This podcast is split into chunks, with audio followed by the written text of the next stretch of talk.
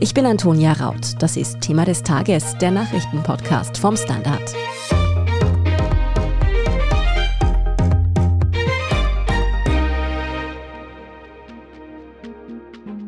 Österreich hat heute Sonntag den Bundespräsidenten gewählt. Amtsinhaber Alexander van der Bellen kommt laut den ersten Hochrechnungen auf deutlich über 50 Prozent der Stimmen und ist damit wiedergewählt. Das heißt, er muss nicht in die Stichwahl. Aber wie haben die übrigen Kandidaten abgeschnitten?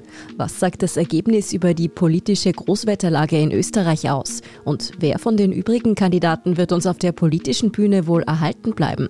Darüber spreche ich gleich mit Petra Strüber. Sie ist stellvertretende Chefredakteurin vom Standard.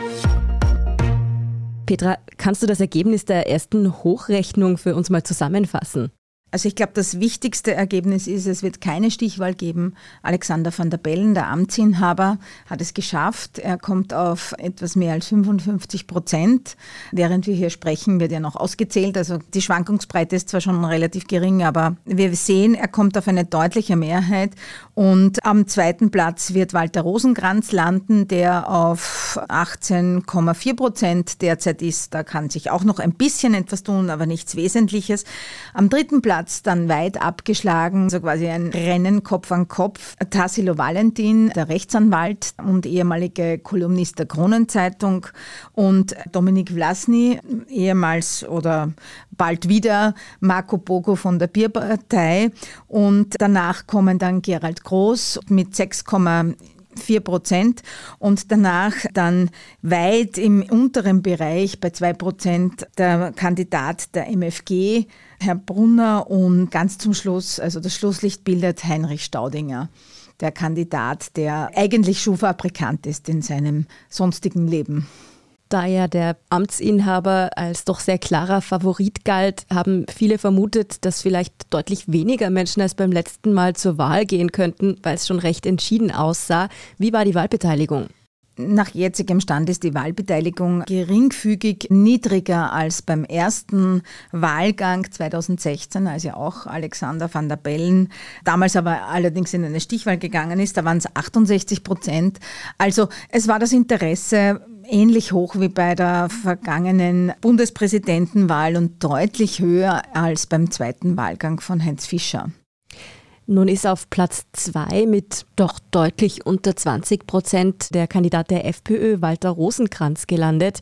Das ist ja doch ein deutlich niedrigeres Ergebnis, als es Norbert Hofer 2016 eingefahren hat.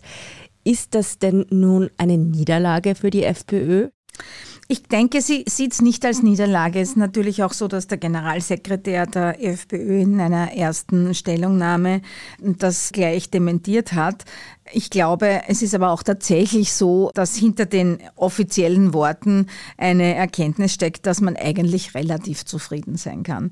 Also man liegt ungefähr dort, wo man auch bei den Umfragen für Nationalratswahlen liegt und die Tendenz geht aufwärts. Und man muss natürlich schon auch sagen, bei dieser Wahl war es so, dass rechts von der FPÖ sich einige Kandidaten gedummelt haben. Die haben natürlich Stimmen weggenommen. Es ist damit zu rechnen, dass das auch passieren wird bei einer etwaigen Nationalratswahl, aber vielleicht nicht in diesem hohen Ausmaß. Und ich denke, es ist so ein gemischtes Ergebnis. Also es ist jetzt kein super Triumph für Herbert Kickel und seine Art und Weise, die FPÖ zu führen und Entscheidungen zu treffen. Aber es ist jetzt auch nicht so, dass man sagen kann, das ist eine krachende Niederlage. Natürlich ist es für die FPÖ schmerzlich, dass es nicht zu einer Stichwahl kam. Das ist auch für die anderen Kandidaten schmerzlich. Das hätten sie gerne gehabt.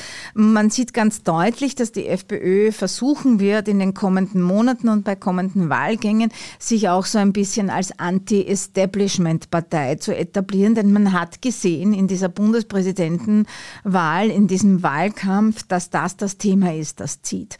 Und dass viele Leute einfach eine gewisse Wut im Bauch haben auf diese Regierung, aber auch auf die sogenannten Systemmedien, auf alles, was irgendwie nach Mainstream, nach etabliert riecht, was auch immer die einzelnen Kandidaten da letztlich darunter verstanden haben. Und eigentlich muss man sagen, es ist ein Weckruf für alle anderen Parteien, auch irgendwie ihre Politik und das, was sie tun, besser zu erklären. Auch Tassilo Valentin, der ehemalige Krone-Kolumnist und Rechtsanwalt, den du schon angesprochen hast, hat auf diese Anti-Establishment-Stimmung gesetzt. Er ist nun mit Dominik Vlasny relativ ex equo bei gut 8 Prozent. Wie hat er dieses Ergebnis eigentlich zustande gebracht? Also abgesehen von Krone-Lesenden kannten ihn, glaube ich, nicht so viele in Österreich. Das sind 8 Prozent doch ziemlich stark, oder? Also es ist ein achtbares Ergebnis, das muss man schon sagen. Er hat sich auch etabliert als ein Kandidat, der, glaube ich, eher die ältere Wähler- und Wählerinnenschaft angesprochen hat. Er hat einen starken Sicherheits- und Ausländer, Anti-Ausländer-Wahlkampf geführt, muss man sagen. Aber ich meine, man darf sozusagen die Unterstützung der Kronenzeitung im Rücken nicht unterschätzen. Das ist schon auch eine Macht.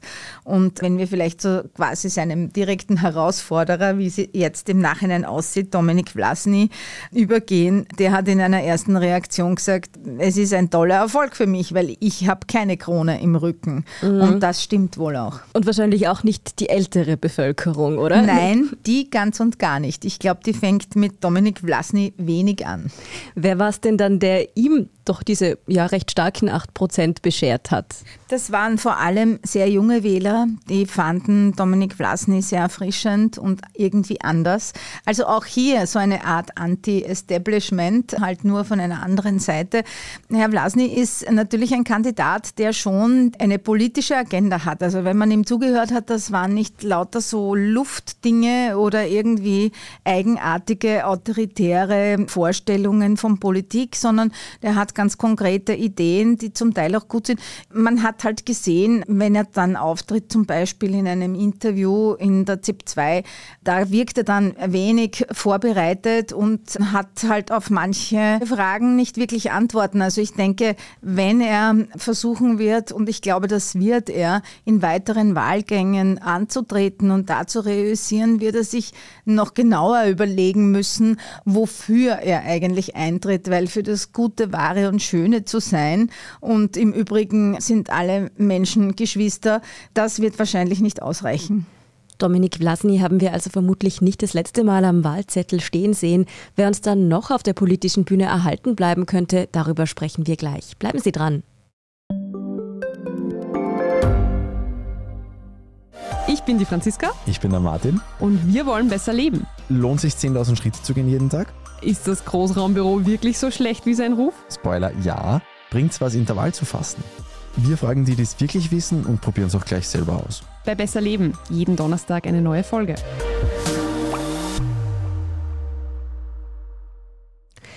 Petra, bevor wir darüber sprechen, wer von den übrigen Kandidaten denn vielleicht auf politischer Bühne weiterhin sein Glück versuchen könnte, sprechen wir noch über einen Kandidaten, der schon viel politische Erfahrung hatte, nämlich ganz früher bei der FPÖ und dann beim BZÖ, Gerald Groß. Ist das Ergebnis von knapp 6 Prozent denn für ihn herzeigbar? Ich denke, Gerald Groß hat das erreicht, was er eigentlich erreichen wollte. Maximale Aufmerksamkeit für sein Leben als Blogger, als Autor. Natürlich weiß er, wie der politische Betrieb funktioniert. Er war lange Ministersprecher und ist ein Mann der pointierten Aussagen. Das gefällt vielen Leuten. Sollte er tatsächlich so etwas wie einen politischen Grundton haben, dann ist der deutlich autoritär und deutlich rechts. Er hat auch zum Schluss noch einmal, um die Aufmerksamkeitsmaschinerie anzuheizen, gleich einmal angedroht, zwei ORF-Journalisten zu klagen. Und er gibt sich so ein bisschen als Politkasperl. Das ist er nur teilweise, weil vieles von dem, was er so sagt, das ist schon ernst zu nehmen. Und vor allem ist ernst zu nehmen, dass er damit doch auch ein gewisses Echo in der Bevölkerung erzielt definitiv auch das Echo der Bevölkerung oder zumindest einer sich missverstanden fühlenden Gruppe hat Michael Brunner von der impfkritischen Partei MFG immer wieder repräsentiert. Er kommt jetzt nur auf um die zwei Prozent der Stimmen. Zeigt das, dass die Corona-Thematik gerade politisch keine so große Rolle mehr spielt? Naja, sagen wir so. Sie hat vor allem in den vergangenen zwei Wochen völlig unberechtigterweise eine sehr geringe Rolle gespielt, denn wir sind mitten in einer Herbstwelle. Und es ist tatsächlich so, dass Corona wieder steigende Infektionszahlen bringt. Was anders ist als in den Jahren davor, ist es scheinen die Hospitalisierungen nicht immer zwangsweise in den Intensivstationen zu enden, was bedeutet, dass wir nicht am Rande einer Versorgungskrise schrammen. Aber dennoch ist es ein Thema und es wird sicherlich auch kommende Woche ein Thema sein, dass möglicherweise zumindest partiell die Maskenpflicht wieder eingeführt wird. Wäre diese Thematik in den vergangenen zwei Wochen größer gewesen, dann wäre es wahrscheinlich so, dass Michael Brunner ein etwas besseres Ergebnis erzielt hätte, denn man muss schon sagen, das ist das einzige Thema der MFG, sonst haben sie kein Thema. Das heißt aber, angesichts dieses eher schwachen Ergebnisses, die MFG jetzt tot zu sagen, wäre wahrscheinlich zu früh. Das würde ich nicht tun, denn man darf nicht vergessen, die nächste sehr entscheidende Wahl wird in Niederösterreich sein und da sind wir mitten im Winter und da werden wir erst sehen, wie die Infektionszahlen sind. Dann bleibt uns von den übrigen Kandidaten nur noch Heinrich Staudinger übrig, der Schuhfabrikant aus dem Waldviertel. Er hat etwas mehr als ein Prozent der Stimmen bekommen und ist damit das Schlusslicht.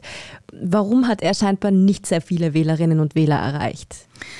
Ich glaube, das hat schon auch damit zu tun, wie er in diesem Wahlkampf aufgetreten ist. Also er war sehr durchgeistigt, zum Teil hat er auch sehr verwirrende Aussagen getroffen, hat selbst auch manchmal fast ein bisschen verwirrt geklungen. Er war sozusagen eher der Kandidat, wo man sich gedacht hat, okay, er wirkt ein bisschen esoterisch, er ist ein bisschen von der Realität entfernt.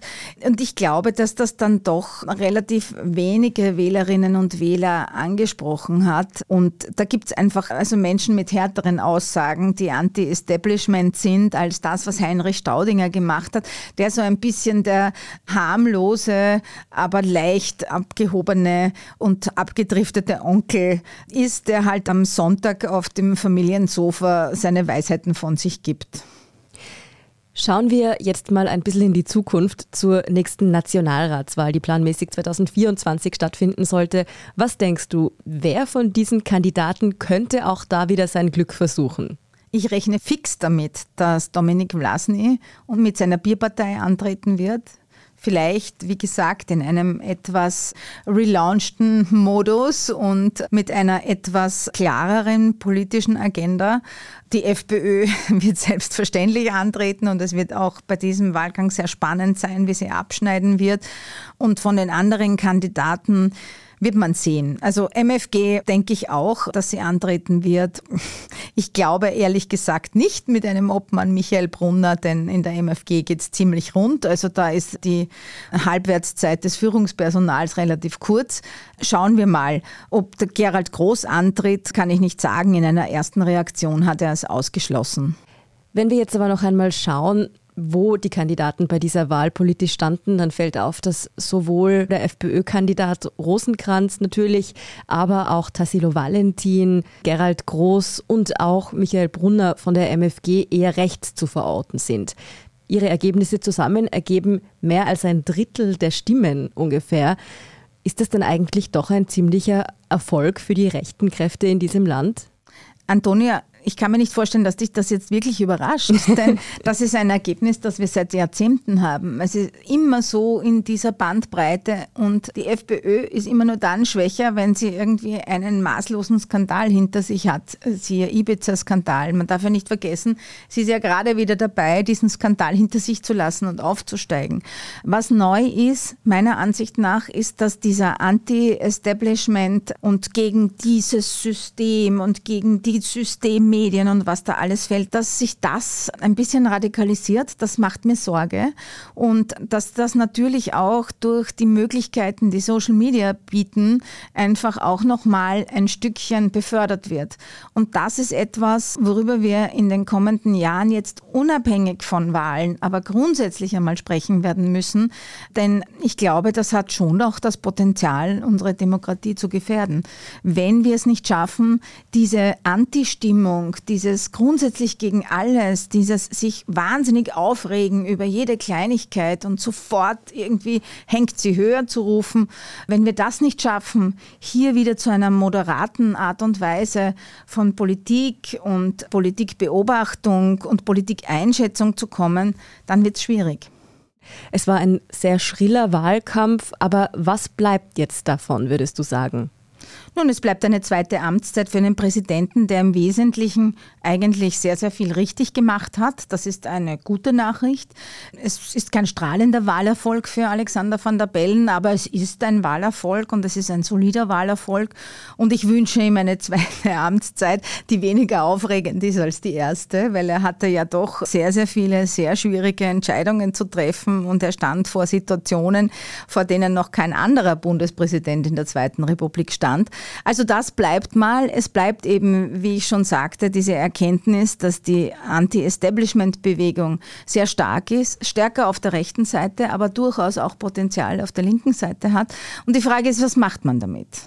Die Unzufriedenheit in der Bevölkerung mit dem Establishment, wie du es nennst, die darf man also nicht unterschätzen. Eine zweite Amtszeit, wie du schon gesagt hast, für Van der Bellen mit weniger Krisen, die wünschen sich wohl auch die allermeisten Wählerinnen und Wähler. Vielen Dank, Petra Stoiber, für diese erste Einschätzung. Sehr gerne. Das war's schon wieder mit dieser Sonderfolge von Thema des Tages. Wenn Sie es noch nicht tun, dann folgen Sie uns doch auf Ihrer liebsten Podcast-Plattform, dann verpassen Sie auch keine weitere Folge mehr. Und bei der Gelegenheit vielleicht auch gleich fünf Sterne dalassen, das hilft uns wirklich sehr. Außerdem, wenn Sie uns unterstützen wollen, dann können Sie das mit einem Standard-Abo tun oder wenn Sie uns über Apple Podcasts hören, mit einem Premium-Abo. Außerdem freuen wir uns auch immer über Feedback und Anregungen, die am besten einfach an podcast.derstandard.at. Danke fürs Zuhören, Baba und bis zum nächsten Mal. Frisst die Inflation mein Erspartes auf? Soll ich mein Geld in Aktien stecken? Und wie funktionieren eigentlich Kryptowährungen? Ich bin Davina Brumbauer. Ich bin Helene Dallinger. Und ich bin Max Leschanz.